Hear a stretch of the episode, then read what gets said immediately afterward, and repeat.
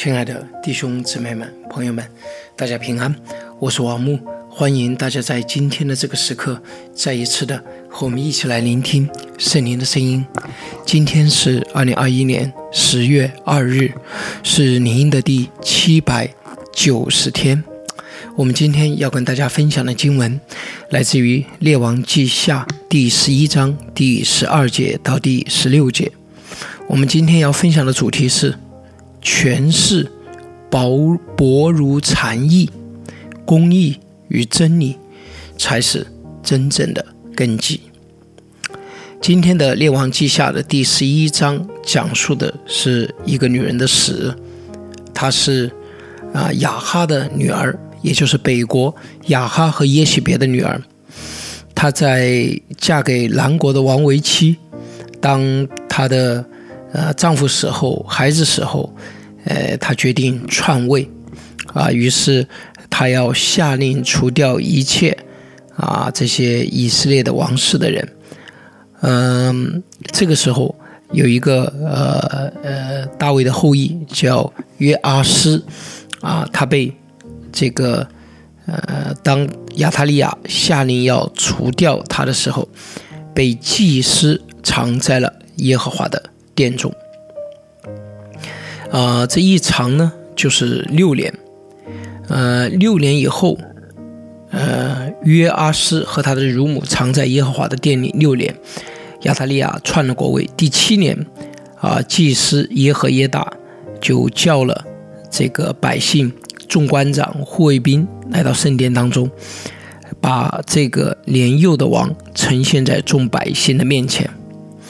嗯，让他保护祭司领王子出来，给他戴上冠冕，将律法书交给他，高他做王。啊，这样的时候，众人就拍掌说：“愿王万岁！”亚特利亚听见护卫兵和民的声音，就到民那里进耶和华的殿，看见王照例站在柱旁，百夫长和吹号的人侍立在王左右，国中的众民欢乐。吹号，亚特利亚就撕裂衣服，喊叫说：“反了，反了！”祭司耶和耶大吩咐管辖军兵的百夫长说：“将他赶出班外，凡跟随他的，必用刀杀死。因为祭司说不可在耶和华殿里杀他。”众兵就闪开，让他去。他从马路上王宫去，便在那里被杀。亚特利亚面对这个情景。一定很震惊这个突然的改变。他六年做了以色列的女王，一夜之间风云突变。嗯，那些过去啊那个消失了六年的孩子，突然之间冒了出来，而原本似乎对自己忠心耿耿的祭司也好，护卫也好，百姓也好，一下子。都变了脸，他惊呼：“反了，反了！”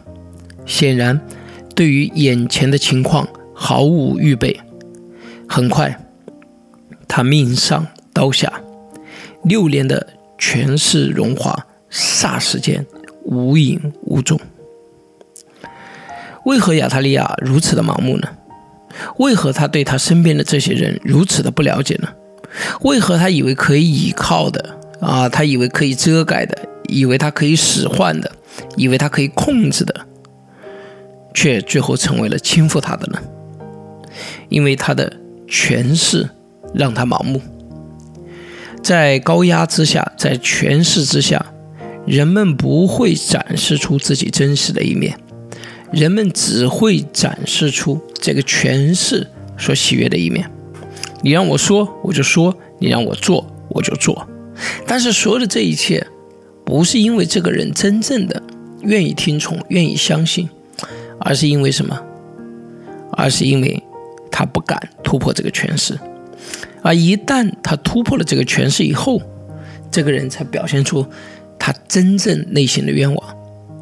这个道理就如同一个孩子离开了父母以后，才表现出他内心真正的渴望。啊，同样的。啊，在嗯教会当中，嗯，你的嗯一个一一个一个信徒，只有在他离开了他所啊觉得的一些影响力的情况之下，当他一个人去面对，当他有自由去面对的时候，这时候才表现出他真正的对上帝的顺服和跟从。而在众人之中的时候，在教会里面的时候，他往往表现的都好。所以权势就如同一层啊这个伪装的纸一样，把所有的人都伪装成为这个拥有权势者所期望的样式。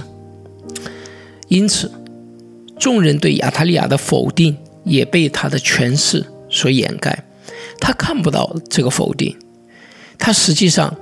双脚是踩在虚空之上，他的位置，他的影响力，其实不过都是虚空，只有薄薄薄的一层权势在托住他，啊，非常薄的一层。终于有一天，啊，这张纸破掉，而他呢，就摔得粉身碎骨。其实我一定要说的是。圣经并不反对权力，但是圣经强调的是正确的方式获得权力。神会将权力交在人的手中，这种传递是通过正当的方式和手段。但是，啊，这个世界也伏在恶者的手下，所以这个恶者呢也有权势。如同他指出给耶稣说：“你若拜我，我就把这世上的权势给到你。”但是恶者是如何获得权势的呢？他靠的不是公义与真理，他靠的是暴力，靠的是暴力获得权利。如同哈巴古书所说的一样：“以人血建成，以罪劣利益的诱惑了。”什么叫做以人血建成，以罪劣利益？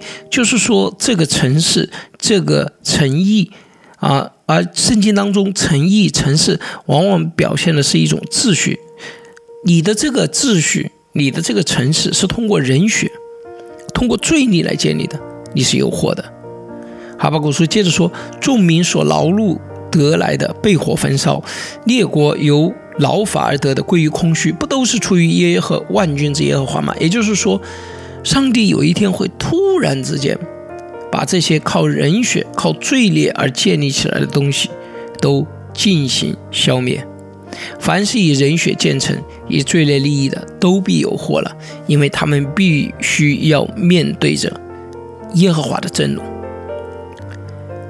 或者，他们能够如同亚塔利亚一样得意一时，几年甚至十几年，但是突然之间，他们的审判就会速速的来到。恰好啊，我们今天轮到《列王记下》第十一章，恰好就在今天啊，有一位高官啊，前任司法部部长孙政才落马。我看到有一些朋友圈里面的发消息，感觉到他们真的是似乎是普天同庆啊。当你所有别人对你都是因为一层薄薄薄的权势。而遮掩住别人对你的否定，别人对你的恐惧，别人对你的控告，其实是极度的危险的。只有当一个人以公义、以真理作为自己生命的根基的时候，他才可能获得那种真正的啊影响力，获得那种真正的神所期望所给一个人的权利。求主帮助我们。愿这片神州大地上的每一位领袖和未来的领袖，把他们生命的根基建立在公义与真理的基础之上。我们一同来祷告：废王立王的神啊，赞美你，主啊！是的，这个世界在那恶者的权势下，因此靠着与他的交易，一些人也能获得一些权势，但是最终。王的兴起衰亡都在你的手中，而要在你的国中做王的人，必须要以公义与根基与真理为自己的根基，为治理的根基，因为你就是用永恒生命的智慧立定大地的根基。凡要跟随你治理这地的人，也必要如此跟随。求主你帮助我们。让越来越多神州大地的领袖，把生命和影响力的根基建立在公义与真理之上。我们如此祷告，是奉主耶稣基督的名，阿门。亲爱的弟兄姊妹们、朋友们，你是否有观察到类似亚塔利亚这样的人生？对你有什么样的启发？圣经认为，公义与真理是真正的权力根基，而权势不过薄如蝉翼。你能够同意吗？好的，愿上帝祝福大家，我们明天再见。